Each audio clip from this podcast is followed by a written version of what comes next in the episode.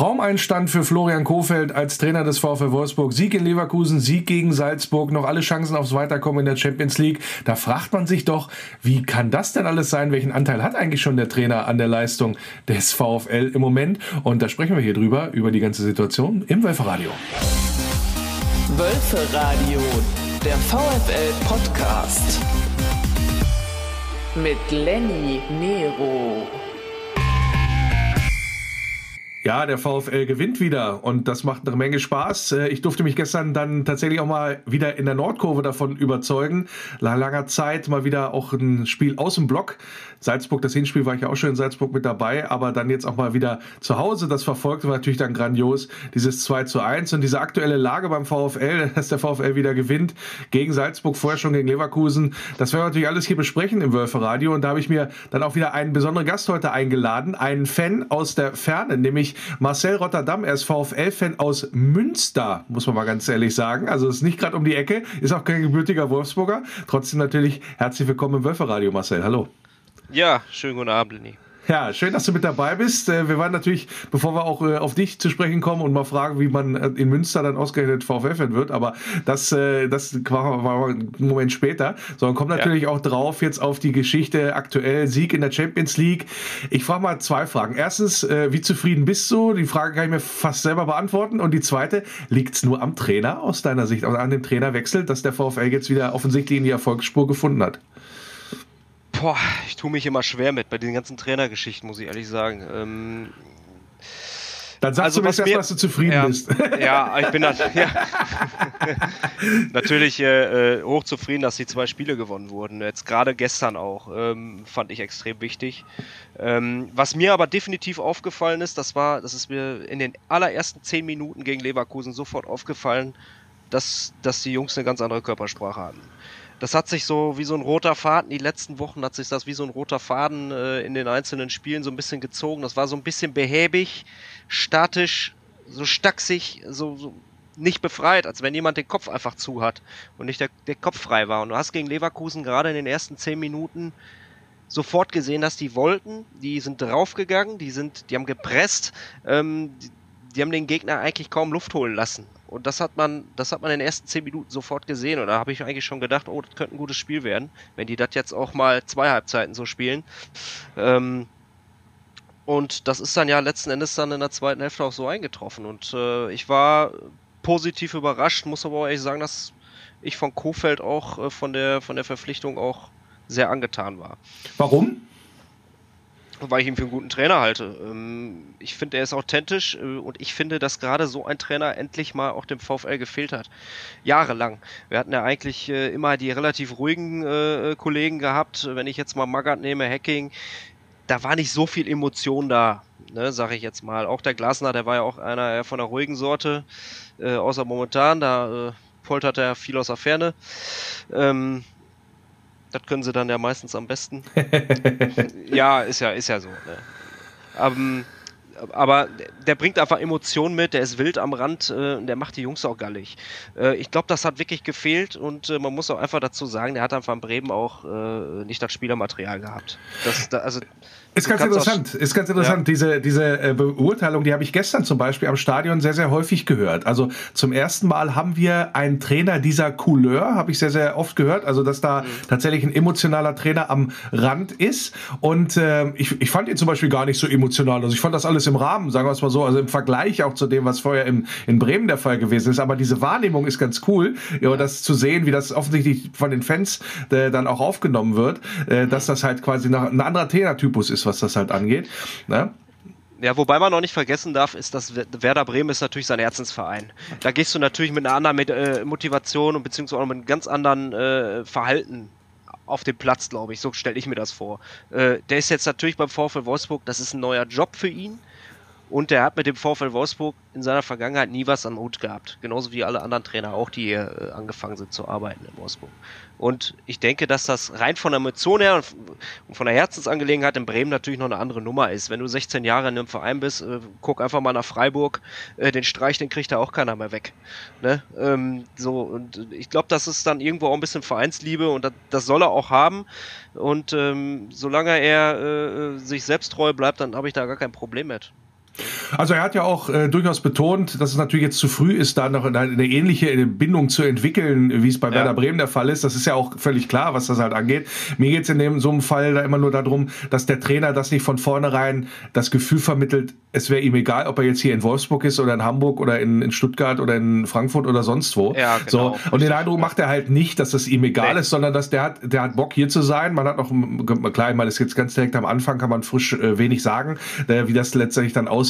Aber so die, das Potenzial zur Identifikation mit dem VfL Wolfsburg, das ist bei ihm durchaus da, sehe ich.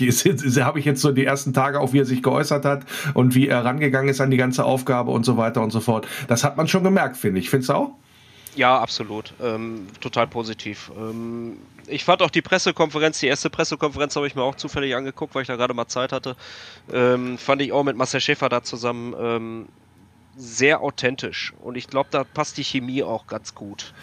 Was hat er denn aber jetzt gemacht, konkret aus deiner Sicht? Also was sind, also ich, ich habe so ein, zwei Ideen, äh, beziehungsweise wo man das auch festmachen kann dran, aber welchen Einfluss letztendlich auch der Trainer jetzt hatte auf die beiden Spieler, dass die Mannschaft dann wieder marschiert ist, das hat mich ein Stück weit, ich will nicht sagen, ähm, negativ überrascht, äh, weil das vorher so nicht der Fall gewesen ist. Weil es kann ja nicht sein, dass ein Trainer, in dem Fall Marc van Bommel, vorher sagt, macht mal Halbgas und ihr braucht nicht, ihr braucht gar keinen Einsatz zu bringen auf dem Feld oder weniger Einsatz zu bringen. Das kann ich mir immer nicht vorstellen. Wenn es so gewesen ist, ja. war es die wichtigste und beste Entscheidung, dass die, die sportliche Führung gesagt hat, nee, das ist nicht mehr unser Trainer. Ja, wenn das ja. so gewesen ist. Aber das, so, so diese, diese Körpersprache, diese Einsatzbereitschaft, in dem einen, vier Spiele hintereinander ist es quasi weg und in einem ist es auf einmal wieder da. Also da, da, da bin ich immer komplett überfragt, woran das liegt. Hast du eine Idee? Ja, ich denke, dass es einfach ähm, letzten Endes daran liegt, dass er vielleicht die Mannschaft nicht mehr gepackt hat. Äh, er ist natürlich vom Typ auch anders, er ist viel, viel ruhiger. Er hat natürlich auch noch nicht viel vorzuweisen gehabt. Ähm, ich will ihm gar nicht äh, die Fußballkenntnis absprechen, weil das, das, das steht mir überhaupt nicht zu. Der war selber Profifußball, der hat viele Titel geholt mit Bayern München. Ähm, die haben alle Trainer in der Bundesliga, auch in der zweiten und dritten Liga, da hat, die haben alle Ahnung vom Fußball. Da ist keiner dabei, wo du sagst, der hat überhaupt keine Ahnung vom Fußball, sonst dürfte er diesen Job gar nicht ausführen. Das war erstmal vorab. Die können alle Fußball spielen und die, die, haben, die haben auch alle Ahnung vom Fußball. Die Frage ist hinterher, glaube ich, nur am Ende des Tages, wie packst du die Mannschaft an? Die sind alle top ausgebildet. Den brauchst du nicht sagen, ob die 5-3-2 spielen, 4-4-2, 3-4-3. äh, die können das alles spielen, dafür werden die ja ausgebildet. Naja, wenn man, wenn man zurückdenkt, ja. unter, unter Glasner war es ja ein Problem für die Wolfsburger Mannschaft, da umzusteigen von, von, vier, äh, von, Dreier, nee, von Vierer auf Dreierkette, dann wieder auf Viererkette. Das ist ja so ein Ding ja. gewesen, ein riesiger, riesiger Streitpunkt offensichtlich auch in der Truppe gewesen, oder dass man zum Trainer hingegangen ist, du, wir müssen wieder Viererkette spielen. Ich glaube, irgendwo, irgendwo sitzt der Glasner auch noch mit einem Tränchen im Auge und sagt, warum denn nicht bei mir damals, ja? So, ja, das, das, ja. Weil, weil das ist ja das, was Kofeld gemacht hat, und das wollte ich halt sagen, in dem Sinne, äh, dass er gesagt hat, hier, wir spielen jetzt mal ganz mutig hinten mit einer Dreierkette, stellen dann Gilo Vigi zentral, was unter Glasner überhaupt nicht geklappt hat damals, wenn ich mich richtig erinnere, und hat auf einmal eine ganz andere, ganz andere Mannschaft äh, auf dem Platz und jetzt sogar gegen Salzburg das äh, 3-5-2 mit zwei Spitzen vorne, mit Metscher und Wechhorst, wo das auch in der Vergangenheit immer so mehr oder weniger gar nicht möglich gewesen ist, möchte ich mal sagen, so beziehungsweise dann Metscher über auf die Flügel ausweichen musste oder so auch das sind ja zwei, also das sind zwei Entscheidungen, an denen ich festmache, was der Trainer für einen Anteil hat an den beiden Siegen, die jetzt eingefahren worden sind. Ja, also ich glaube, ähm, ganz entscheidender Punkt. Ich möchte dem, dem Yoshi jetzt nicht zu nahe treten, aber die Leistung war natürlich in den letzten Wochen echt nicht gut. Das muss man einfach mal sagen. Äh, der hat gestern gegen Salzburg, fand ich, ein sehr gutes Spiel gemacht. Und ähm, wer mir sehr, sehr gut gefallen hat in, im Mittelfeld ist der Franks. Ja, der hat mir richtig gut gefallen. Und ähm, vielleicht liegt es auch ein bisschen daran, dass sie den, den, den Joshi da so ein bisschen von der 6 runtergenommen hat und den einfach mal hinten reingestellt hat. Vielleicht liegt ihm das einfach aktuell besser. Der, wenn er natürlich im Mittelfeld die Bälle da verliert, das war ja Wochen zuvor unter Marc van Bommel äh, deutlich sichtbar, dass er total verunsichert war. Ähm, auch was die Ballannahme angeht. Ne? Ähm, da war ja, da war ja viele, viele Defizite. Ähm, vom Tempo mal ganz zum Schweigen. Ähm, ist ja, glaube ich, da hinten aktuell deutlich besser aufgehoben. Auch aufgrund dessen, auch, auch aufgrund dessen, dass, dass der Bono jetzt gerade nicht spielen kann, äh, ist der für mich da hinten wertvoller als auf A6. Und finde ich auch gut, dass der Wrengs dann seine Chance bekommt und äh, sie dann auch aktuell nutzt. Also der hat mir richtig gut gefallen. Ja, Asta Franks durchaus äh, ein Gewinner jetzt schon mal in der frühen Phase. Er hat ja auch das letzte Spiel unter Marc van Bommel, äh, glaube ich, noch bestritten oder schon ja. bestritten, sagen wir es mal so. Und äh, da ist es äh, durchaus auffällig gewesen, dass so ein junger Spieler, er hat ja auch nochmal ein extra Lob bekommen jetzt von Florian Kofeld, dass er eine sehr, sehr reife Spielanlage hat für sein Alter. Aber das hat sich schon abgezeichnet, schon bei der Verpflichtung vorher. War ja auch, glaube ich, vorher schon Kapitän ähm, genau, bei, ja. bei, beim, bei seinem Club in Belgien und so weiter und so fort. Also das sind so Sachen, die da eine Rolle spielen, glaube glaube ich auch, dass da jetzt nicht ein Spieler kommt, der auf den, dass dieses Jugendschema an sich, also so einfach nur Sturm und Drang oder so auf dem Platz, das, das, das ist der nicht, sondern der ist schon sehr abgeklärt aufgrund, ich sag mal, seiner bisherigen Leistung auch schon, glaube ich. Ja, ich, ich denke auch, dass wir mit dem noch sehr viel Spaß kriegen werden. Bin ich von überzeugt. Auf jeden Fall, äh, das äh, teile ich mit dir, diese Auffassung, dass äh, Gila Vogie wenig oder weniger mit dem Spielaufbau zu tun hat, als es noch äh, in dieser Viererkette und er als zweite Sechs oder als Partner neben Arnold äh, ja, tun musste, sagen wir es mal so, weil das hat dem VfL-Spiel insgesamt nicht gut getan, insbesondere was das, v, äh, was das, was das Tempo oder das Umschaltspiel angeht. Äh, wobei man, wenn man mal ganz ehrlich ist, auch sagen muss, dass das jetzt, hat äh, Florian Kofeld ja selber auch bemängelt, bei eigenem Ballbesitz und auch beim, beim Umschaltspiel auch noch nicht das Gelbe vom Ei ist, sagen wir es mal so. Nee, das nein, Einzige, was jetzt nicht. ist, ja. die Ergebnisse haben, haben gestimmt stimmt. Aber wenn wir einfach mal jetzt, ich sag mal, wegkommen von diesem, was hat der, was hat der Trainer jetzt für einen Einfluss gemacht, mal einfach äh, die beiden Spiele für sich betrachtet. Siehst du äh, Unterschiede zwischen Salzburg und Leverkusen, was, was so die Spielweise angeht des VfL? Oder ähm, sind das, äh, kann man sagen, ah, das, das war quasi Schema F, das hat zwar jetzt, hat jetzt zweimal funktioniert? Nein, ich glaube, man muss das ein bisschen trennen, auch ein bisschen abhängig vom Gegner machen. Ähm, Salzburg ist qualitativ natürlich gut aufgestellt, genauso gut wie Leverkusen auch. Äh, Bayer hat aber jetzt aktuell auch eine schwache Phase. Das haben die ja irgendwie jedes Jahr in der Hinrunde, dass sie dann, äh, weiß ich nicht, acht Top-Spiele machen und dann auf mal einknicken. Ähm, hatten sie ja unter äh, äh, Bosch auch schon in der letzten Saison ich glaube, dass der Gegner, ich hatte das auch bei, bei Grisi in die Gruppe, erstmal schöne Grüße rüber, ähm, in die Gruppe auch schon reingeschrieben, dass der Gegner gerade jetzt passend kommt. Wir haben jetzt gerade den Trainer gewechselt. Leverkusen hat vorher, glaube ich, zwei Spiele verloren oder drei sogar. Ähm, Pokalspiel auch verloren gegen, äh, gegen den KSC und die kamen gerade richtig passend. Das war natürlich auch ein guter, guter Gegner für uns, um uns da auch so ein bisschen aus dem Loch da ein bisschen rauszuziehen. Und das so gegen Salzburg jetzt. Ähm, ja, die kam, die kam wirklich gerade, also ich hätte die ungern vor fünf Wochen gehabt, sage ich ganz ehrlich. Also da hätte ich sie ungern gehabt.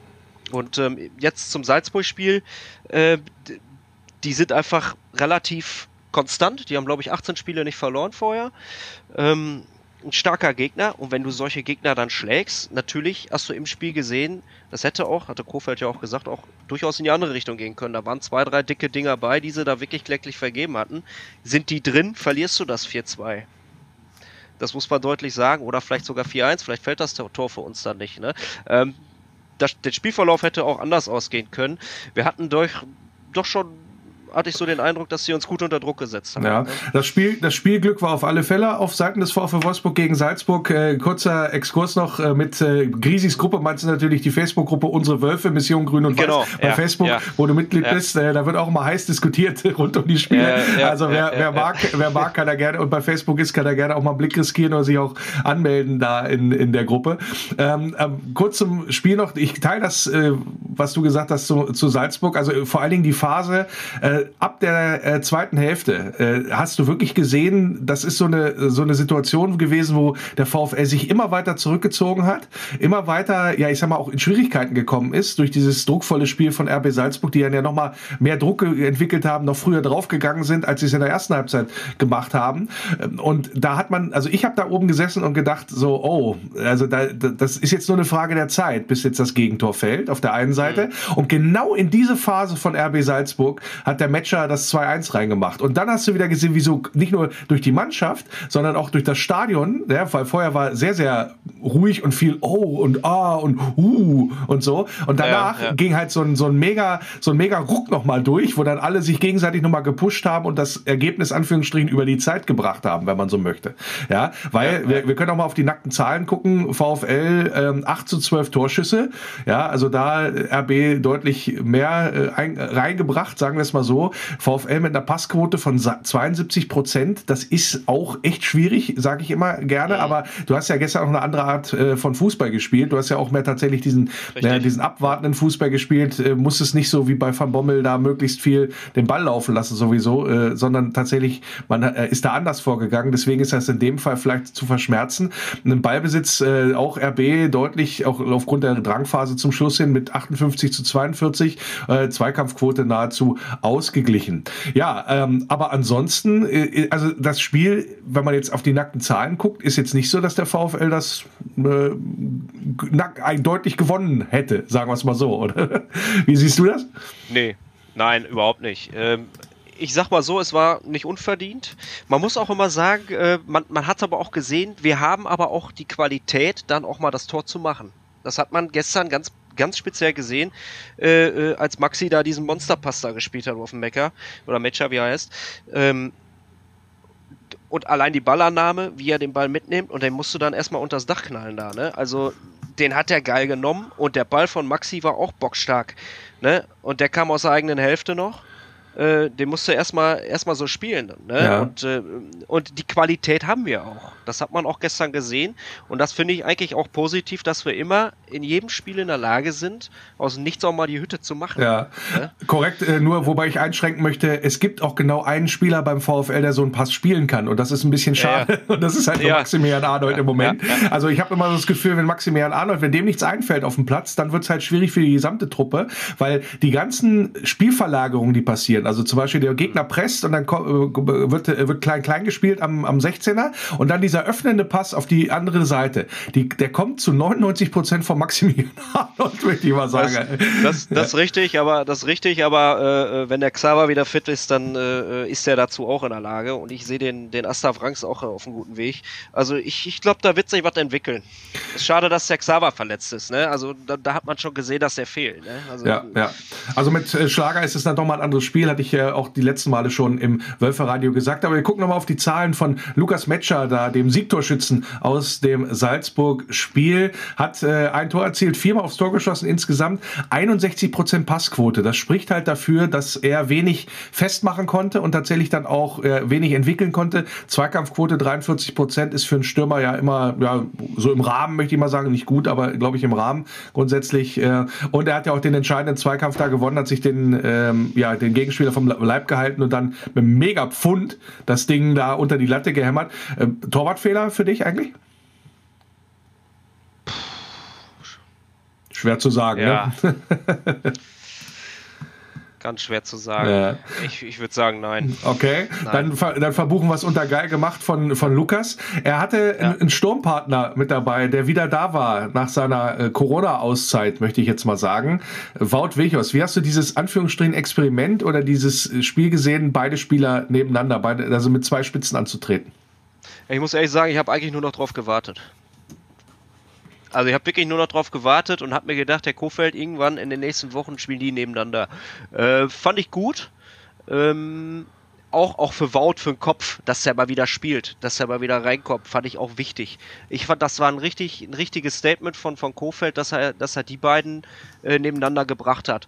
Äh, zumal er Wout die Tür weiter offen hält und auf der anderen Seite Matcher dafür belohnt, dass er in den letzten Spielen so oft genetzt hat. Ne? Das ist, äh, äh, da, da hat er richtig gutes Fingerspitzengefühl äh, bewiesen.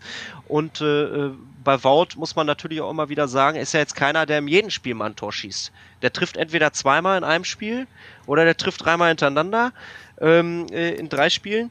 Und dann hat er aber auch mal wieder eine Flaute drin. Aber dafür ist er dann in anderen Phasen des Spiels einfach unglaublich wichtig. Der kann halt auch mal einen Ball festmachen und der läuft da ohne Ende da vorne. Ne? Also das, das ist, das sind auch Dinge, die wichtig sind. Und ich finde, da hat er, äh, ich fand das gestern auch ähm, ein typisches Wout-Spiel.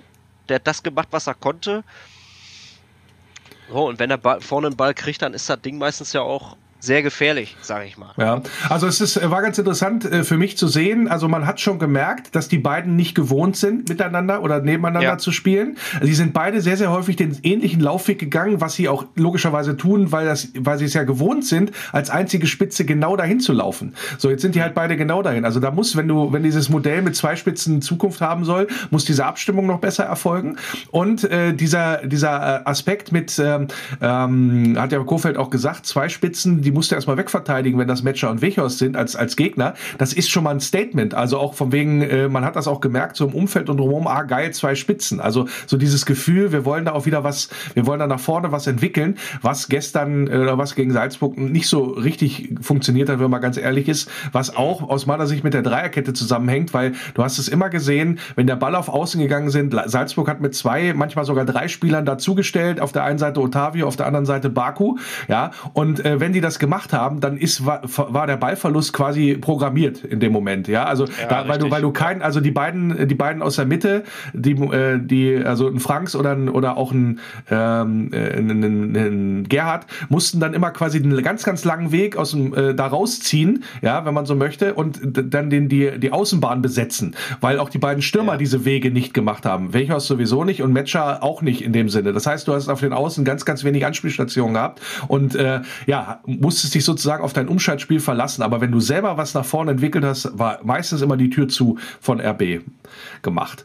Ähm, Wout Weghorst, wie gesagt, einfach mal drauf geguckt. 57% Passquote, also noch ein Stückchen schwächer ähm, da unterwegs gewesen gestern. Dafür eine bessere Zweikampfquote von 53%. Also ja, geackert, aber aus meiner Sicht auch ein bisschen unglücklich agiert insgesamt. Aber natürlich jetzt nach so einer Auszeit und ähm, wie gesagt, ist ja jetzt auch kein, kein Pappenstiel, diese, diese Krankheit, dass da einfach mal so wegzustecken, dann auch wieder, ich glaube, 60 Minuten oder was er gespielt hat, ähm, ja. da, da auf alle Fälle wieder mit äh, da mitzumischen. Ich glaube, das war auch vom Trainer, vom neuen Trainer ein gutes Signal, ist, glaube ich, so, wie du sagst. Ja, einen äh, Spieler wollte ich auch nochmal drauf gucken, der hat nämlich das 1 zu 0 erzielt. Riedle Baku hat da mehr oder weniger die rechte Seite da allein beackert. 74% Passquote, äh, 50% Zweikampfquote. Wie hast du insgesamt gesehen, auch äh, seine Leistung?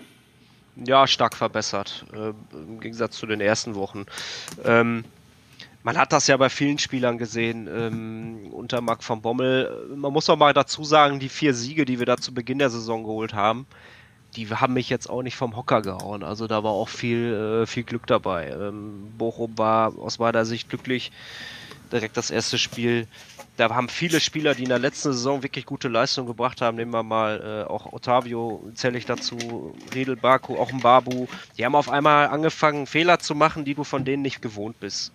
Und die machen die ja nicht, weil, weil sie Selbstvertrauen haben oder total äh, abgesichert sind und abgeklärt sind. Du machst Fehler, wenn du nervös bist oder dir unsicher bist. Dann fängst du an, Fehler zu machen. Und da war eine gewisse Nervosität da. Gerade bei Riedler hast du das gesehen. Er hat da ähm, auch im Spiel nach vorne wenig zustande gebracht. Und das fand ich gestern ähm, leicht verbessert. Er hat das Tor gemacht, ja, aber er hat das Tor aber auch gemacht, weil er den Weg mitgegangen ist. Weil wenn du dir das Tor mal ganz genau anguckst, dann siehst du, ich weiß gar nicht von wem kam der Pass doch mal? Von Gerhard in der Mitte. Ähm, Gerhard, hm. ja, ja, genau, Gerhard war das der spielt genau in dem, zu dem Zeitpunkt, wo Riedle in den Strafraum reinbricht. Der hat quasi abgewartet, bis sie, bis sie äh, ähm, zwei Pärchen da vor ihm oder rechts von ihm im, in der Box an ihm vorbeilaufen, dass er den schönen Rücken spielen kann. Weil er hat das nämlich schon im Augenwinkel gesehen, dass er, dass er Riedle da reinstürmt. Und den Weg, den der da gemacht hat, der war ja so wichtig. Sonst wäre das Tor nicht gefallen. Wie oft haben wir solche Szenen gesehen im Stadion, wo solche Bälle gespielt werden die aber dann ins Leere laufen, weil keiner mitgeht. Ja, das korrekt, haben wir sehr ja. häufig, das haben wir sehr häufig gehabt und äh, den Weg ist er gegangen, das hat er gut gemacht und ich fand es gestern äh, doch verbessert. Also ich, ich glaube, dass die Truppe insgesamt auf einem guten Weg ist. Man sollte jetzt natürlich erstmal ein paar Spiele abwarten. Ich denke jetzt Augsburg äh, ist sehr wichtig, dass wir da gewinnen jetzt am, am, am Wochenende. Ähm, dann gucken wir mal, wo die Reise hingeht. Und äh, der, äh, das Spiel gegen Salzburg war natürlich nur in Anführungsstrichen äh, die Krönung nochmal dieser bisherigen englischen Woche, denn der Grundstein ja. für diesen Erfolg äh, wurde auch schon, äh, Stichwort Selbstbewusstsein, äh, in Leverkusen gelegt. Und ja, da hören wir jetzt einmal nochmal kurz rein in das 1 zu 0 von Lukas Metscher am vergangenen Samstag gegen Bayer 04 Leverkusen, ja, wie es geklungen hat bei Wölfe Radio Arena Live. Gerhard schön durchgesteckt auf Luke Bacchio, der ist da auf der linken Seite unterwegs, dringt jetzt in den Strafraum ein, lässt Tatar aussteigen, ein, zweimal gewackelt, da kommt er mal in die Mitte Tor! und Tor! Abseits, abseits, Ah. abseits, abseits oder Tor, das wissen wir jetzt noch nicht, aber Lukas Metscher murmelt die Kugel aus fünf Meter erstmal ins Tor rein. Nachdem Luke Bacchio sich da durchgetanzt hat, durch die, durch die äh, ja, Abwehr der Leverkusen. Wir sind so ein bisschen irritiert gerade gewesen, weil Lukas Metscher gar nicht gejubelt hat, sondern nur so die Arme so ein bisschen ja, nach oben hebt und sagte, ja, was soll ich denn machen? Ich habe jetzt einfach mal reingeschoben. Also ganz merkwürdige Geschichte. Ball aus dem Mittelkreis wird von Maximilian Arnold auf die linke Seite verteilt. Kein Abseits von Luke Bacchio, jedenfalls nicht aus unserer Situation. Wird steil geschickt in den, auf den linken Flügel, dringt dann in den Strafraum ein, lässt den ersten aussteigen, lässt den zweiten aussteigen, spielt dann flach zurück und dann flippert das- der Ball an den 5-Meter-Raum zurück. Da lauert Lukas Metscher und äh, das ist kein Abseits. Das, nee, ist nie im Leben Abseits. Und dann macht er den rein, der Lukas, aus vier Metern ohne Probleme und entschuldigt sich noch fast dafür, dass er den, ja, ab- in Abstaubermanier im Tor unterbringt. Ja, richtig geiles Ding auf jeden Fall. Völlig unübersichtliche Situation, aber das kann niemals abseits gewesen sein. Also ja, Ja, genau das so ist es. zählt, der VfW Wolfsburg führt. Ja, die Freude war natürlich groß da über diesen Führungstreffer. War auch ein bisschen Unglaublichkeit da bei äh, Tim und mir in dem Zusammenhang, weil äh, Lukas Metscher, ähnlich wie jetzt nach seinem Supertor gegen Salzburg, äh, dann gar nicht richtig gejubelt hat, sondern er hat das Ding einfach da reingemurmelt, äh, so aus fünf Meter. Haben wir echt gedacht, es muss abseits gewesen sein. Haben auch hinterher alle gesagt. Also wir lagen da in unserer Beobachtung nicht so falsch. Selbst der Trainer hat gedacht, das könnte knapp abseits gewesen sein von Luke Bacchio.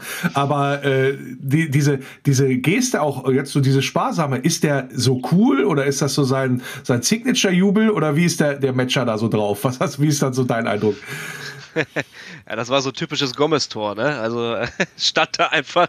Ich glaube, der hat die Mimik, äh, ich glaube, äh, die Gestik, äh, die er da gemacht hat, äh, ich glaube, der hat sich einfach nur gedacht, wenn ihr den nicht haben wollt, den Ball, dann schieb ihn halt rein. Ich glaub, ich der ihn war rein. halt einfach, der war einfach total über, der war einfach total überrascht, dass der Ball überhaupt durchkam. Aber ich denke, er hat da schon mit gerechnet, dass, er, dass da ein Leverkusener Bein schon vor, äh, vorher dazwischen geht. Aber ja, ich glaube, der ist ganz, ist ganz cool weg. Ist ganz, ist ganz, ja, genau, das, das kommt auch immer so rüber, wenn er da quasi sich auch äußert und so weiter. Das ist halt diese, diese Spielergeneration, technisch, technisch stark und ja, dann tatsächlich auch äh, cool, in Anführungsstrichen, vorm, vorm Tor. Ähm, ganz interessant ist äh, beim VfL Wolfsburg, ähm, beim Spiel gegen Leverkusen, ähm, also ich habe das genannt, das ist wie so eine Blaupause gewesen, dieses Spiel. Also besser hätte sich Florian Kofeld seinen Einstand gar nicht wünschen können. Also du hast erstmal gemerkt, die Mannschaft hat eine ganz andere Körpersprache, ganz andere Einstellung, ganz andere Bereitschaft. Intensität ist ja immer das Wort, was da gesagt, genannt worden ist, an den Tag gelegt. So, das lief in der ersten Halbzeit so, dass du gemerkt hast, ach guck mal, hier können wir ja mithalten. Und ich bin fest überzeugt, in der Halbzeit hat er gesagt, Jungs, wir können ja auch was mitnehmen heute. Ja, so das heißt, du hast den äh, nominell spielerisch besseren Gegner äh, in seinem Stadion, hast du eigentlich ganz gut im Griff, hast dich stabilisiert, hast ein neues System. Die ganze Truppe hat gemerkt, es funktioniert. Und dann hat man in der zweiten Halbzeit auch noch mutig gewechselt, ja, mit äh, entsprechend vor allen Dingen auch mit äh, Luke Bacchio da auf der Seite, nochmal Tempo mit reingebracht auf der linken Seite, der prompt logischerweise zusammen auch mit Otavio das erste das zweite Tor dann mit, mit vorbereitet. Also das ist so ein Ding, am Ende gewinnst du das Ding 2-0, weil du dann auch alles ganz souverän eigentlich wegverteidigst. Also bis auf ja, ein, zwei Situationen ist ja der Leverkusen gar nicht richtig rangekommen äh, oder richtig gefährlich vors Tor gekommen. Ist das, sag ich mal so, tatsächlich auch aus deiner Sicht der, der Grundstock gewesen? Also diese souveräne äh, erste Halbzeit, wo dann alle gemerkt haben, ach, hier geht doch noch mehr? Boah, ich, äh, ich, ich fand den VfL gegen Leverkusen sehr abgewichst. Also, als wenn die das schon wochenlang so gespielt hätten. Ja, erstaunlich, ne? Ja, also ich, ich, das hat mich teilweise wirklich an, an richtig gute Spiele aus der Meister, äh, Spiele aus der Meistersaison erinnert. Also das war wirklich abgewichst. Äh, erste Halbzeit erstmal wieder reingekommen ins Spiel, auch sofort losgelegt wie die Feuerwehr. Äh, du hast gemerkt, die wollten.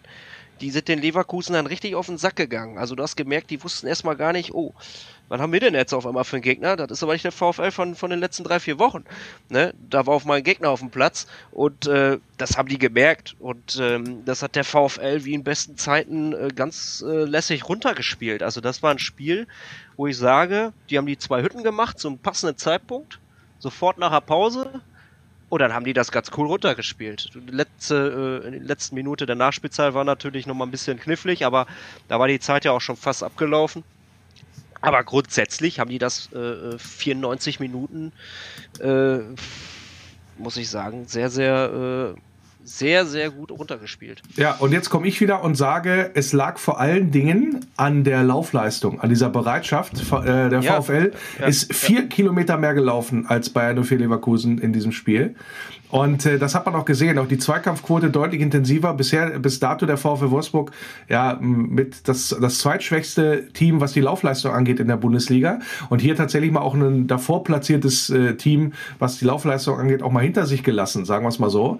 Äh, 52 Prozent Zweikampfquote auch noch abgeliefert, was das angeht. Äh, Torschussstatistik ausgeglichen. Klar, aufgrund dieser deutlichen Führung äh, ganz, ganz wenig den Ball gehabt. Also ähnliches Bild wie gegen RB am Mittwoch, äh, am Dienstag, pardon. Und äh, ja, natürlich auch äh, die Passquote mit 69 Prozent beim VfL Wolfsburg. Äh, ja, ist fast nicht konkurrenzfähig in der Liga, sage ich immer dazu. Aber brauchtest du in dem Fall nicht, weil deine Spielanlage ja eine, eine ganz andere gewesen ist. Aber Genau, hüte ja. dich, hüte dich und das wird gegen so Mannschaften wie gegen Augsburg oder so, wird das nicht reichen, wenn du da so schnell den Ball immer wieder hergibst äh, an den Gegner. Aber hüte dich, wie gesagt, sollte das dann, ähm, äh, musst du dann im Rückstand hinterherlaufen. Dann hast du natürlich ein richtiges Problem, wenn du deinen Ball nicht an den Mann kriegst. Ja, ist korrekt. Gebe ich dir recht. Und da- Absolut. Äh, Auf jeden Fall haben wir uns äh, gefreut, äh, insbesondere auch über das äh, 2 zu 0, was dann auch gefallen ist, dieser Doppelschlag. Und da hat man auch genau diese Galligkeit, diese, wir wollen das Ding jetzt unbedingt irgendwie da reinwuchten gesehen mit den ersten, zweiten, dritten Chancen. Wie das geklungen hat, das hören wir uns jetzt nochmal an bei Wölfe Radio Arena Live mit Tim und mir vom vergangenen Samstag. Die Wölfe wieder unterwegs. Ball kommt in die Mitte. stark. Da ist die nächste Oh. Riesenmöglichkeit. Nachschussgelegenheit von Gerhard. Abgeblockt. Nächste Gelegenheit. Schuss. Tor! Tor! Tor von Maximilian Arnold. Der Doppelschlag der Wölfe in der 48. und jetzt in der 50. Minute. Da haben sie wieder die Leverkusener eiskalt erwischt über die linke Seite. Oh, das war richtig geil. Jetzt hier nachgesetzt. Eine Chance, zweite Chance. Dann die dritte Chance von Arnold. Nachschuss reingehauen. Oben links in die Maschen. Richtig mit Druck wieder durchgetankt über die linke Seite. Es war, glaube ich, wieder Otavio, der sich da durchgesetzt hat, den Ball in die Mitte bringt. Und dann sind auch Wölfe im Strafraum. Dann ist auch mal jemand da, der den Ball da abnehmen kann. Ja, Maximilian Arnold, der hat es ordentlich abgefeiert. Das Spiel, beziehungsweise das Tor in dem Moment. äh, Und ja, hat, äh, ich sag mal, auch gesagt, er fand es total geil, dieses Gefühl mal wieder zu haben und so weiter und so fort. Ähm, Wie wichtig ist Maxi in dem Zusammenhang? Also nicht nur für das Spiel gegen Leverkusen, sondern momentan auch für die gesamte Truppe. Ähm, Maximilian Arnold ist äh, aus meiner Sicht ähm, der zweite Marcel Schäfer. Der tut dem Verein einfach gut. Du brauchst, du brauchst diese Leute, die sich einfach auch mit, dem, mit der Stadt da identifizieren. Ähm, ich wohne ja hier auch nah am Ruhrgebiet und äh, hier im Münsterland. Du hast hier halt einfach auch nur schwarz-gelbe äh, Schalker, Bayern, Gladbach. Ähm, du, da kommt der VfL einfach nicht gut weg. Einfach auf, rein vom, vom Kommerz her. Und weißt du ja selber, äh, hast dich ja auch schon mal mit Frankfurtern rumgeschlagen. Ähm, ja, mehr als einmal, ja. ja, ja, ja. Äh, war ja auch der, der, der Super-Experte da im, Do äh, im Doppelpass. Die Sendung hatte ich mir da auch angeguckt, von Ben oder wie der heißt. Ja, heißt, das spielt auch keine Geige. Ähm, ich finde, solche Spieler sind extrem wichtig für uns, weil du hast sonst, du hast sonst nichts, wo du sagen kannst, ey, da gibt es welche, die ident- identifizieren sich mit uns, die haben Bock auf uns. Äh, da tut wirklich jeder Spieler gut. Der tut dem Verein gut, der tut äh, nicht nur dem Verein gut, dadurch, dass er auch lange bei uns spielt schon. Rekordspieler ist, sogar in den Rekord- jungen Jahren Rekord- ist. ja, ich weiß gar nicht, was ich da alles aufzählen soll. Du, Maximilian Arnold ist der VfL Wolfsburg. Und äh, dann hast du natürlich mit Masse Schäfer noch das i-Tüpfelchen obendrauf. Ne? Ähm, das, das sind zwei wichtige Säulen im Verein und ähm, ich hoffe, da kommen noch ein, zwei dazu, dass man da vielleicht nochmal in die Richtung wieder hingeht, dass dann auch was nachkommt. Ne? Genau, das ist auch so der Punkt, ist ja auch das, was ähm, äh, man immer wieder auch zu hören bekommt. Also wir brauchen eher mehr Maximilian Arnolds äh, als weniger, sagen wir es mal so. Und Spieler, die auch Bock haben, da zu sein, also auch nicht nur im Fall der, äh, des Sieges sich da abfeiern lassen, sondern tatsächlich auch da zu stehen, äh, wie, dass sie, dass sie da sind und dass sie auch Bock haben, da zu sein Ja. beim VfL. Das ist eine ganz äh, positive Geschichte. Äh, jemand, der äh, auch tatsächlich äh, sich immer auch jetzt zum VfL Wolfsburg bekannt hat und der auch ja auch schon ja ewig nicht mit da ist, Josua Gilavogi. Auch da dann äh, in seiner ungewohnten Rolle, möchte ich einmal noch kurz darauf eingehen, gegen Leverkusen, da hat er da, äh, Fischer da natürlich da 73 Prozent seiner Zweikämpfe weg. Ne? Also das ist da in der zentralen Position schon ganz gut, aber man sieht auch mit 62 Prozent Passquote ist jetzt auch nicht geil, sagen wir mal so, was da von hinten raus entwickelt wird. Nein. Ja, aber diese neue formierte äh, Dreierkette da hinten mit Brooks 67 Prozent äh, Zweikampfquote und 75 Prozent Passquote und dann haben wir noch äh, den Kollegen Maxence Lacroix unglücklich vom Platz gestellt. Der hat nur eine Zweikampfquote von 36 Prozent gehabt gegen Leverkusen. Das kann, kann ich fast kaum glauben, ja, was das angeht, ja. weil der ist, also aus meiner Sicht mit Abstand, wenn er gespielt hat, eigentlich unser bester Verteidiger, den wir da hinten haben, äh, der äh, so auch äh, so bärenstark ist von der Schnelligkeit her und ganz auch selbst wenn, er, wenn ihm so Fehler unterlaufen wie jetzt gegen Salzburg, da war ja auch ein katastrophaler mit dabei, der hat es dann hinterher quasi auch wieder mit ausbügeln können und so. Das, äh, das, das hat der drauf, was das halt angeht. Wie schwer wiegt jetzt der Ausfall, diese zwei Spiele, die er in der Liga nicht ran darf? Was glaubst du? Boah, ich freue mich auf Van de Feen. Oh ja, auch eine schöne, schöne Variante, ja, weil äh, Bordeaux ja auch noch äh, angeschlagen ist. Da wird es auch interessant sein, wie dann das ersetzt wird, wenn wir weiter ja. auf die Dreierkette setzen. Ja, und äh, da bin ich jetzt mal gespannt. Also ich glaube nicht, dass äh, Florian Kofeld davon abweicht, obwohl wir gegen Mannschaften wie Augsburg, glaube ich, äh, gerade auch nach vorne ein bisschen mehr bringen müssen. Also da weiß ich gar nicht, ob es ja. diese, diese, diese Absicherung oder ob es diese Absicherung da not tut, da mit einem äh, Spieler wie Gila Vogie in der Zentrale noch dazu. Also das wird sehr interessant zu sehen sein. Äh, Van der Feen, warum freust du dich? Weil ich Bock auf den hab. Ähm, das ist, du hast jetzt mit Kofeld einen Trainer, der, der sehr, sehr gut mit jungen Spielern kann. Und der Kofeld hat das in Bremen auch häufig gemacht, einfach mal junge Spieler ins kalte Wasser zu schmeißen. Und das ist auch das, was in Wolfsburg seit über zehn Jahren fehlt, dass da mal einfach auch mal ein paar junge Spieler auf dem Platz stehen und nicht mal die alten Säcke. Ähm, aus der Jugend haben sie alles verpulvert. Ich kann mich noch erinnern, äh, äh, Polter, Putaro, wie sie alle hießen, die haben sie uns alle als, als, äh, als Jahrhunderttalente verkauft. Itter war das größte deutsche Linksverteidiger-Talent und äh, spielt jetzt wo? In Fürth? Ja, ja. und äh, die, die sind alle irgendwo in der zweiten Liga äh, am, am rumkrebsen, äh, wo du sicherlich auch gutes Geld verdienen kannst und wo auch kein schlechter Fußball gespielt wird, aber ähm, reicht halt nicht für mehr. Und ich freue mich auf Van de Feen, einfach weil dann auch wieder ein weiterer junger Spieler auf dem Platz steht für den VfL, der dann auch vielleicht auch eine große Zukunft hat. Den haben sie uns ja auch als Top-Talent verkauft. Ja. Also ähm, das äh, darf man auch nicht vergessen. Äh, da wird auch, auch Bialek, Bialek genauso.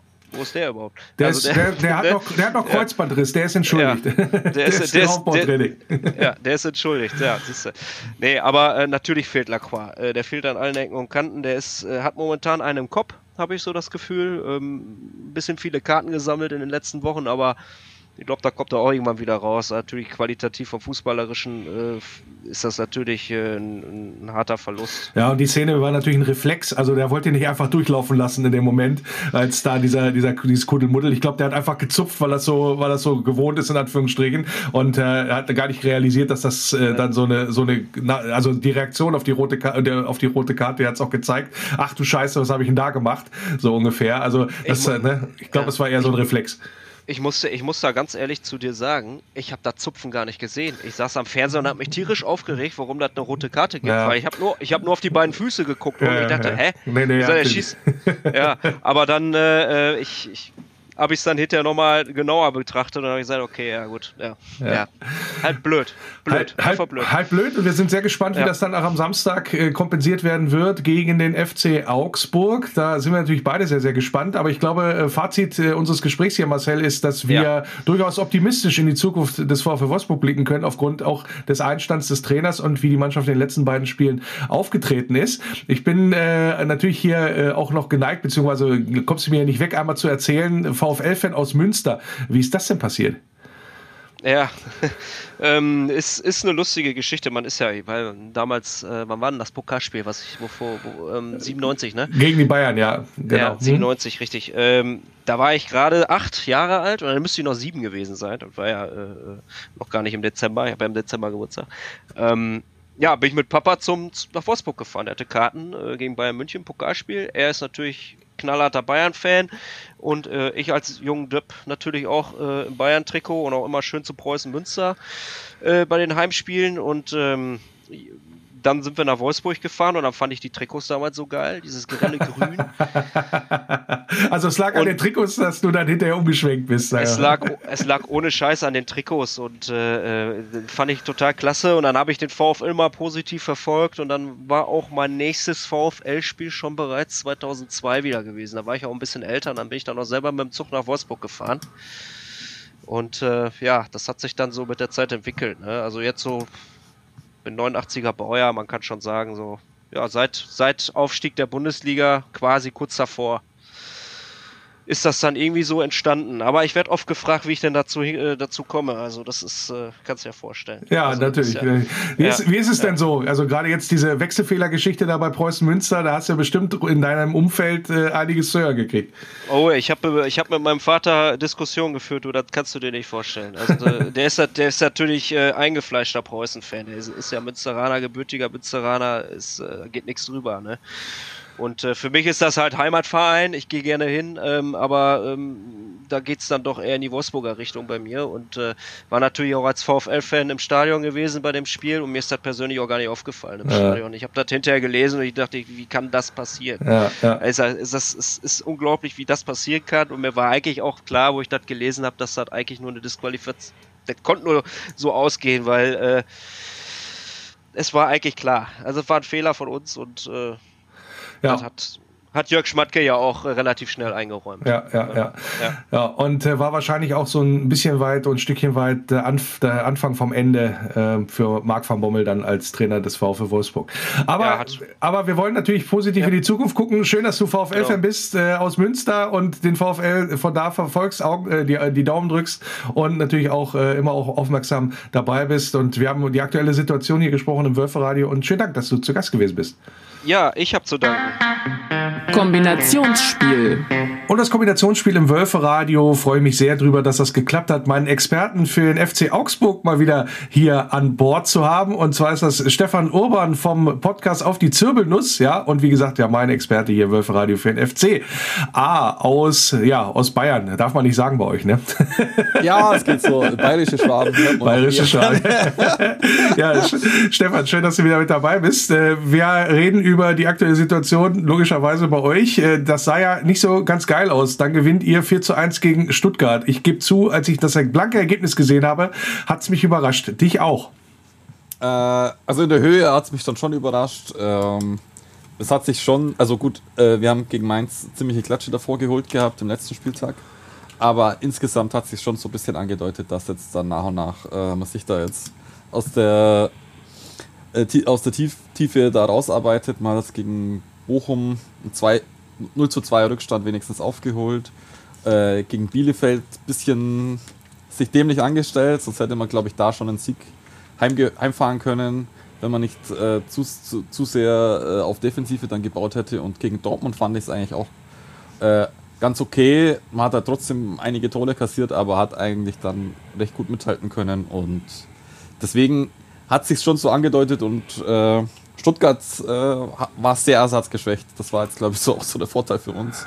Und da muss man jetzt dann schauen gegen Wolfsburg, äh, wie stark jetzt der FCR wirklich ist. Ja, okay, das, das werden wir natürlich dann auch sehen. Aber einmal noch quasi auf das Spielgeschehen gegen VfB Stuttgart. Hm, wenn man das so liest, vom Spielverlauf her, habt ihr irgendwie Glück gehabt, dass ihr nicht gleich einen Elfer gekriegt habt in der Anfangsphase.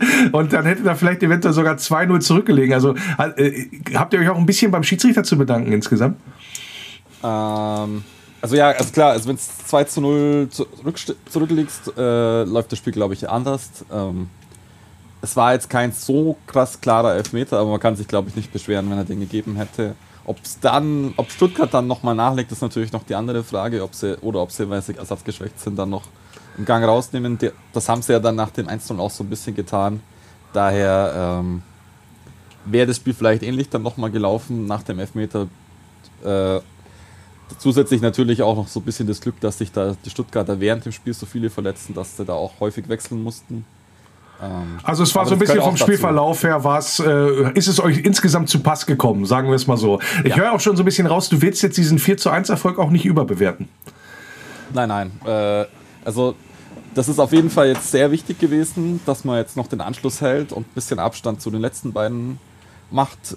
Aber man muss jetzt natürlich einfach schauen, dass man jetzt gegen Wolfsburg äh, ist es nochmal eine andere Hausnummer und äh, man, man, hat jetzt davor auch äh, sehr schlechte Leistungen teilweise gebracht und äh, da darf man jetzt nicht komplett in Euphorie verfallen. Aber jetzt ein bisschen mehr Selbstvertrauen ist, glaube ich, jetzt dann schon wieder angebracht. Ja, also äh, FC Augsburg, äh, zwei Siege, drei Unentschieden, fünf Niederlagen, neun zu 19 Tore kassiert, entsprechend auch nur neun Punkte geholt und Platz 16. Ich denke mal, das habt ihr euch jetzt nicht so vorgestellt. Also du klingst doch relativ ruhig, aber wie dramatisch ist das jetzt schon? Was für Sorgen hast du denn in Anbetracht auch vielleicht der Tabellenlage beim FC Augsburg? Ja, also nach, dem, nach der Niederlage gegen Mainz äh, war die, die Luft schon sehr, sehr äh, dick.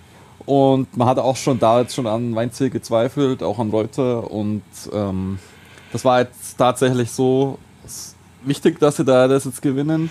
Man hätte natürlich gerne auch im Pokal auch noch weitergekommen, aber im Elfmeterschießen ist dann schon. Äh, bitter okay. dann auch, ja, aber trotzdem bitter, wenn er schon so weit und, gekommen ist. und du hast wenigstens dieses, diesen 2-0-Rückstand äh, aufgeholt. Das war auf jeden Fall dann äh, psychologisch auch schon mal recht wichtig, dass man zeigt, da die Mannschaft lebt noch und kämpft, weil das hat äh, gegen Mainz auf jeden Fall sehr gefehlt und war auch so ein bisschen Zurückfall in die Zeit von Heiko Herrlich und das wollte man eigentlich diese Saison ablegen. Und das war jetzt auch gegen Stuttgart eine sehr kampf, kampfbetonte Leistung und das ist, glaube ich, so das, wie man da unten vielleicht dann rauskommen kann, auch wenn es jetzt äh, spielerisch vielleicht nicht ganz so läuft.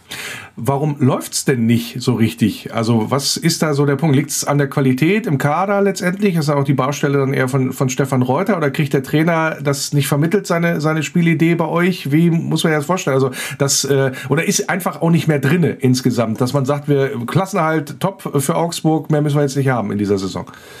Ähm, also man hat es gegen Stuttgart eigentlich gesehen, so, so ein gewissen Klassenunterschied eigentlich schon, weil Stuttgart eine reif, spielerisch reifere Mannschaft ist, die gekonnt hinten raus kombinieren kann mit Kurzpassspiel. Und der FCA hat dann häufig einfach zum Torwart zurückgepasst und den dann weit rausgeschlagen und sich dann aber im, im Mittelfeld den dann wieder erkämpft, den Ball. Das ist, das ist schon eine ganz andere Art, Fußball zu spielen. Das hat man eigentlich gehofft, dass das jetzt mit Weinziel äh, sich weiterentwickelt, dass man mehr in dieses Passspiel reinkommt. Man versucht es zwar auch immer wieder, aber man ist immer noch nicht so weit und es kann natürlich sein, dass es schon noch so ein Prozess ist, dass man da jetzt da einfach weiterkommen muss äh, von der Spielanlage her, weil man hat teilweise schon äh, sehr talentierte Spieler, aber man bringt es halt irgendwie nicht auf den Rasen und äh, das, was man jetzt eigentlich letzte Saison so das Prunkstück in Anführungszeichen war und Heiko Herrlich, die Abwehr, die macht jetzt diese Saison einige Fehler. Jetzt war jetzt gegen Stuttgart eben auch der, der nicht gegebene Elfmeter, aber auch das das ist, äh, der 0, 0 zu 1 war auch schon schlecht verteidigt. Und eben gegen Mainz und Dortmund waren eben ähnliche äh, Einzelfehler äh, von Einzelspielern und ähm, das kriegt man irgendwie nicht abgestellt. Äh, gut, gegen, gegen Stuttgart hat es jetzt gereicht, weil man einfach äh, von der Offensive her mehr Tore einfach geschossen hat. Und da muss man jetzt einfach auch schauen gegen Wolfsburg, dass man da konzentriert an die Sache rangeht. Das ho hoffentlich vielleicht dann mit dem nötigen Selbstvertrauen, das vielleicht dann auch gefehlt hat. Von wem muss denn mehr kommen aus deiner Sicht? Also wer ist denn da besonders in der Pflicht? Ich gucke natürlich so auf alte Haudegen wie auch denjenigen mit Wolfsburg-Vergangenheit, Daniel Caligiuri zum Beispiel, also sehr erfahren und so. Aber äh, wer, von wem muss denn aus deiner Sicht da mehr, mehr kommen? Du sagst schon uff, also der ist offensichtlich nicht.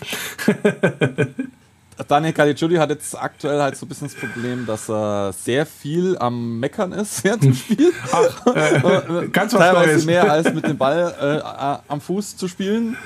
Und das muss er unbedingt abstellen. Und äh, es ist gleichzeitig so auch so ein bisschen ein Problem. Also er kann sehr gut den Ball halten und dann auch ein bisschen Ruhe reinbringen ins Spiel und den auch verteilen. Das ist, glaube ich, schon jetzt gegen so Mannschaften wie Wolfsburg recht gut. Aber wenn man jetzt schnell umschalten will, ist es dann alles auch wieder ein bisschen zu langsam und man hat jetzt mit André Hahn vielleicht eher jemanden, der da, auf Gas geben kann auf der Außenbahn und da bin ich gespannt, ob, ob Caligiuri nochmal starten kann. Das andere ist dann auch eher der ältere, der äh, Tobias Strobe, der teilweise schon immer ein Schritt davon weg ist und äh, bei der Spieleröffnung halt auch ein bisschen schwächer ist als jetzt zum Beispiel ein Niklas Dorsch oder ein Grueso.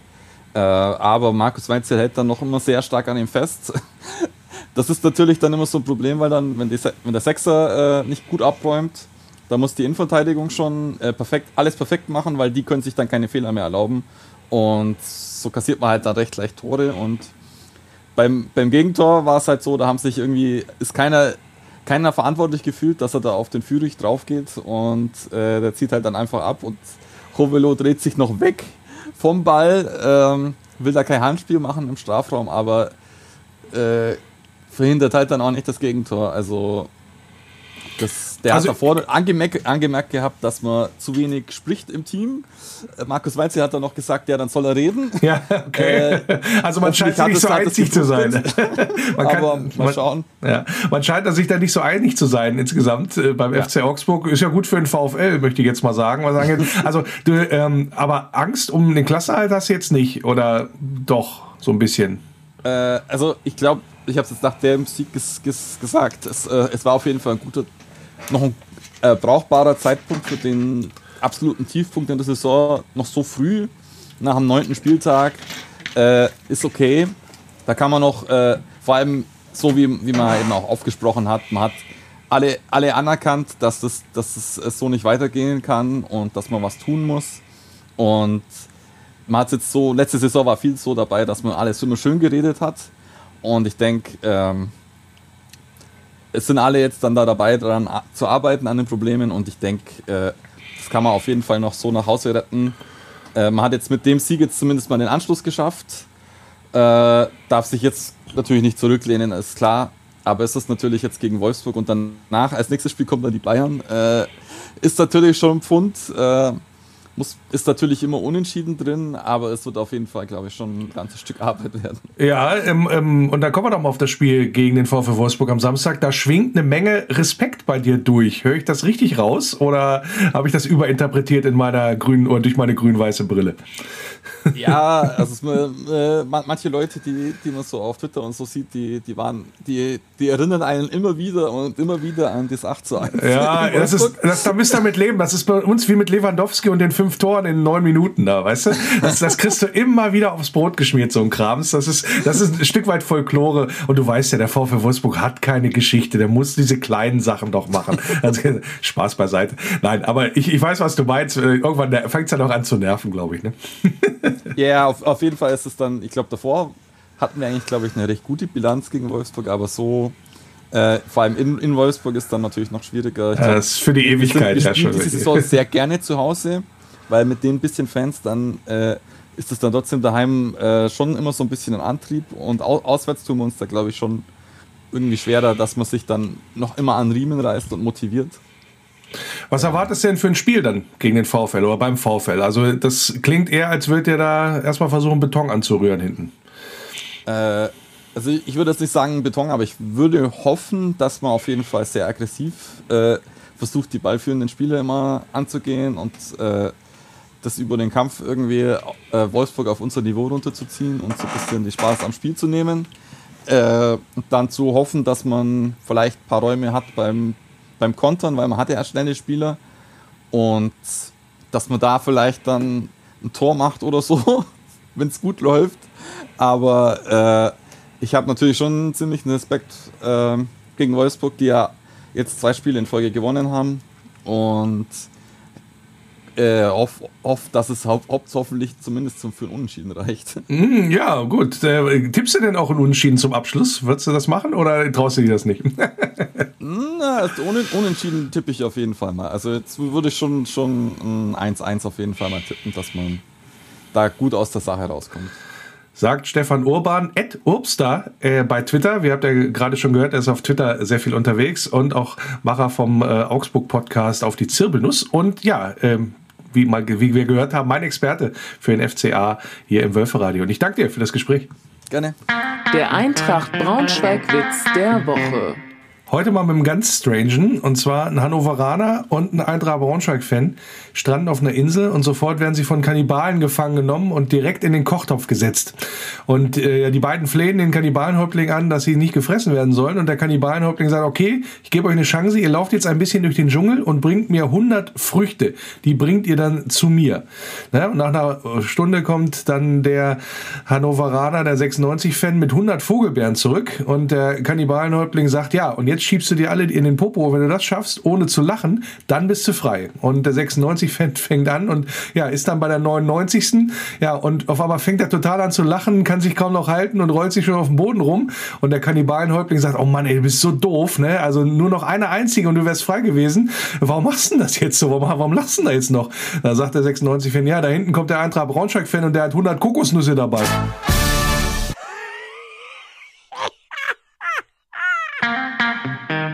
Faninfos.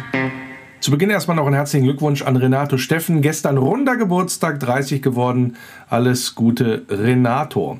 Dann sind unsere Wölfe Sammlungsobjekt, wenn man so möchte. ja, was sich dahinter verbirgt, ganz klar. Es ist ein Panini-Album, so eine Art, äh, heißt nicht Panini-Album, aber so in der Art. Wisst ihr, was diese kleinen Kärtchen, die man da sammeln kann mit dem Bildchen. Die gibt es jetzt. Ein eigenes VfL-Album, wenn man so möchte. Das gibt es bei sehr vielen Edeka Märkten inzwischen in Wolfsburg und Umgebung. Da kann man sich so ein Album ziehen und dann entsprechend die Bildchen dazu, dann schön sammeln und tauschen. Also ganz interessante Sache, vor allen Dingen für die kleinen Wölfe-Fans, glaube ich. Wer es noch nicht mitgekriegt hat, dann sich gerne mal im Edeka-Markt der Wahl umtun, mal nachfragen, wie das ausschaut und äh, ja, dann sich das Album da zulegen. Auch nicht ganz unwichtig, zum Heimspiel gegen den FC Augsburg werden die Dauerkarten aktiviert.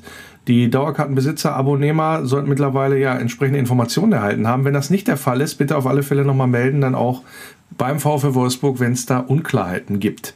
Für die Kleinsten gibt es noch eine Aktion am Samstag, den 13. November. Da gibt es einen Laternenumzug mit dem VfL Wolfsburg, aber auch mit den Grizzlies. Da können die Kleinsten wieder Laterne gehen und ja, ein bisschen die Dunkelheit beleuchten am Aller Park. War immer eine sehr, sehr schöne Veranstaltung in der Vergangenheit. Und ja, da kann man sich noch für anmelden, glaube ich.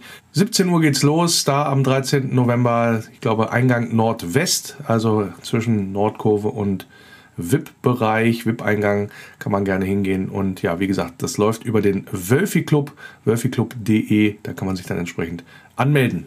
Am Samstag natürlich auch wieder Wölfe Radio Arena Live. Ich werde mit am Start sein und ja, ein Überraschungsgast, der uns vom VfL wieder zur Verfügung gestellt wird, wird mir dann das Spiel gegen Augsburg kommentieren und ich hoffe, ihr seid dann auch mit dabei über die VfL App oder auch über wölferadio.de. Da könnt ihr dann das Ganze wie gewohnt durch die grün-weiße Brille verfolgen und schauen, ob die, ich sag mal, englische Woche von Florian Kofeld, seine erste, damit drei Siegen vielleicht gekrönt werden wird. Das wird eine ganz interessante Geschichte. Ich hoffe, ihr seid da mit dabei dabei. Wenn ihr nicht ins Stadion kommt, das wäre natürlich noch viel wichtiger, aber ansonsten könnt ihr natürlich auch gerne einschalten bei Wölfe Radio Arena Live.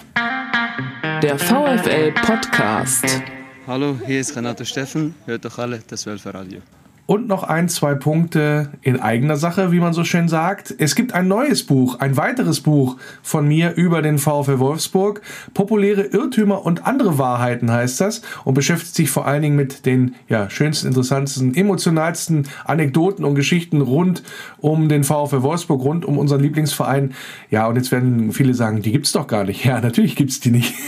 ist doch Wolfsburg, da ist doch nichts los. Da hat's noch nie Geschichte gegeben oder gibt's nie Geschichten. Spaß beiseite, natürlich ist einiges zusammengekommen. Also wer darauf steht, kann sich da gerne ein Bild drüber machen und sich das auch gerne als Geschenk besorgen. Weihnachten steht ja auch vor der Tür. Wie gesagt, das ist jetzt das zweite Buch, was ich rausgebracht habe innerhalb von wenigen Wochen über den VfL Wolfsburg. Die VfL Wolfsburg Fußballfibel nach wie vor erhältlich, auch von mir verfasst. Und wie gesagt, würde ich mich sehr freuen, wenn ihr da mal einen Blick reinwerft und auch Feedback gebt, wie es euch gefallen hat. Insbesondere jetzt auch bei dem neuen Buch populäre Irrtümer und andere Wahrheiten.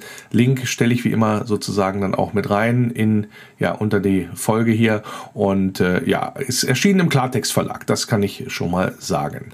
Und als zweiter Hinweis in eigener Sache am kommenden Sonntag, also im Spiel nach Augsburg, werde ich zu Gast sein im Sport 1 Doppelpass. Ähm, wie immer ab 11 Uhr live aus München werde ich dann mit in der Runde sein und ja vielleicht das eine oder andere auch zum VfL Wolfsburg sagen können dürfen. Das werden wir dann mal sehen. Aber wer da auch Lust hat, mal einen Blick zu riskieren, mal einzuschalten, für viele gehört das ja eh zum Pflichtprogramm, der Doppelpass am Sonntagmorgen, der berühmte Fußballstammtisch, sagen wir es mal so. Und ja, wie gesagt, ich bin diesmal auch mal mit dabei, freue mich sehr drauf und hoffe dann, dass ihr auch dann vielleicht einschaltet und dann mir hinterher sagt, wie der Lenny sich so geschlagen hat. Ansonsten, ja, hoffe ich natürlich, dass wir die Siegesserie fortsetzen können. Das sieht da alles sehr, sehr schön aus, rund um den VfL Wolfsburg im Moment, zumindest ergebnistechnisch. Jetzt geht Florian Kofeld noch das Spielerische an, dass wir noch ein bisschen ja, besser mit dem Ball arbeiten und dann kommen auch noch mehr glanzvolle Geschichten, glaube ich, zustande. Insgesamt hat die Mannschaft eine super Reaktion gezeigt, macht sehr, sehr viel Spaß, da jetzt zuzuschauen im Moment und ja, das sollte sich dann auch niederschlagen bei den Leuten, die ins Stadion kommen. Also Leute, rafft euch auf, am Samstag kommt alle ins Stadion zum Spiel gegen den FC Augsburg. Da kann die Mannschaft auch wieder die Unterstützung gebrauchen und dann wisst ihr, was ich sage am Ende. Bleibt geschmeidig und denkt dran, nur der VfL. Hinsicht. Ein grünes Licht ist wunderschön. Jedes Mal aufs Neue. Dieses Gefühl, wenn ich ihn dort sehe. Kann nur schwer beschreiben, wie es mir dann geht. Lest in meinen Augen, was dort geschrieben steht. Immer nur der VfL. Immer nur der VfL. Immer nur der VfL. Immer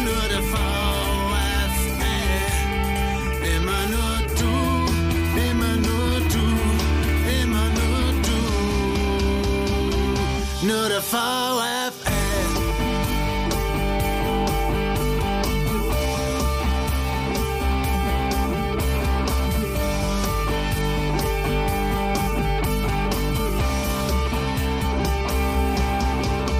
Wir singen, wir springen, wir tanzen.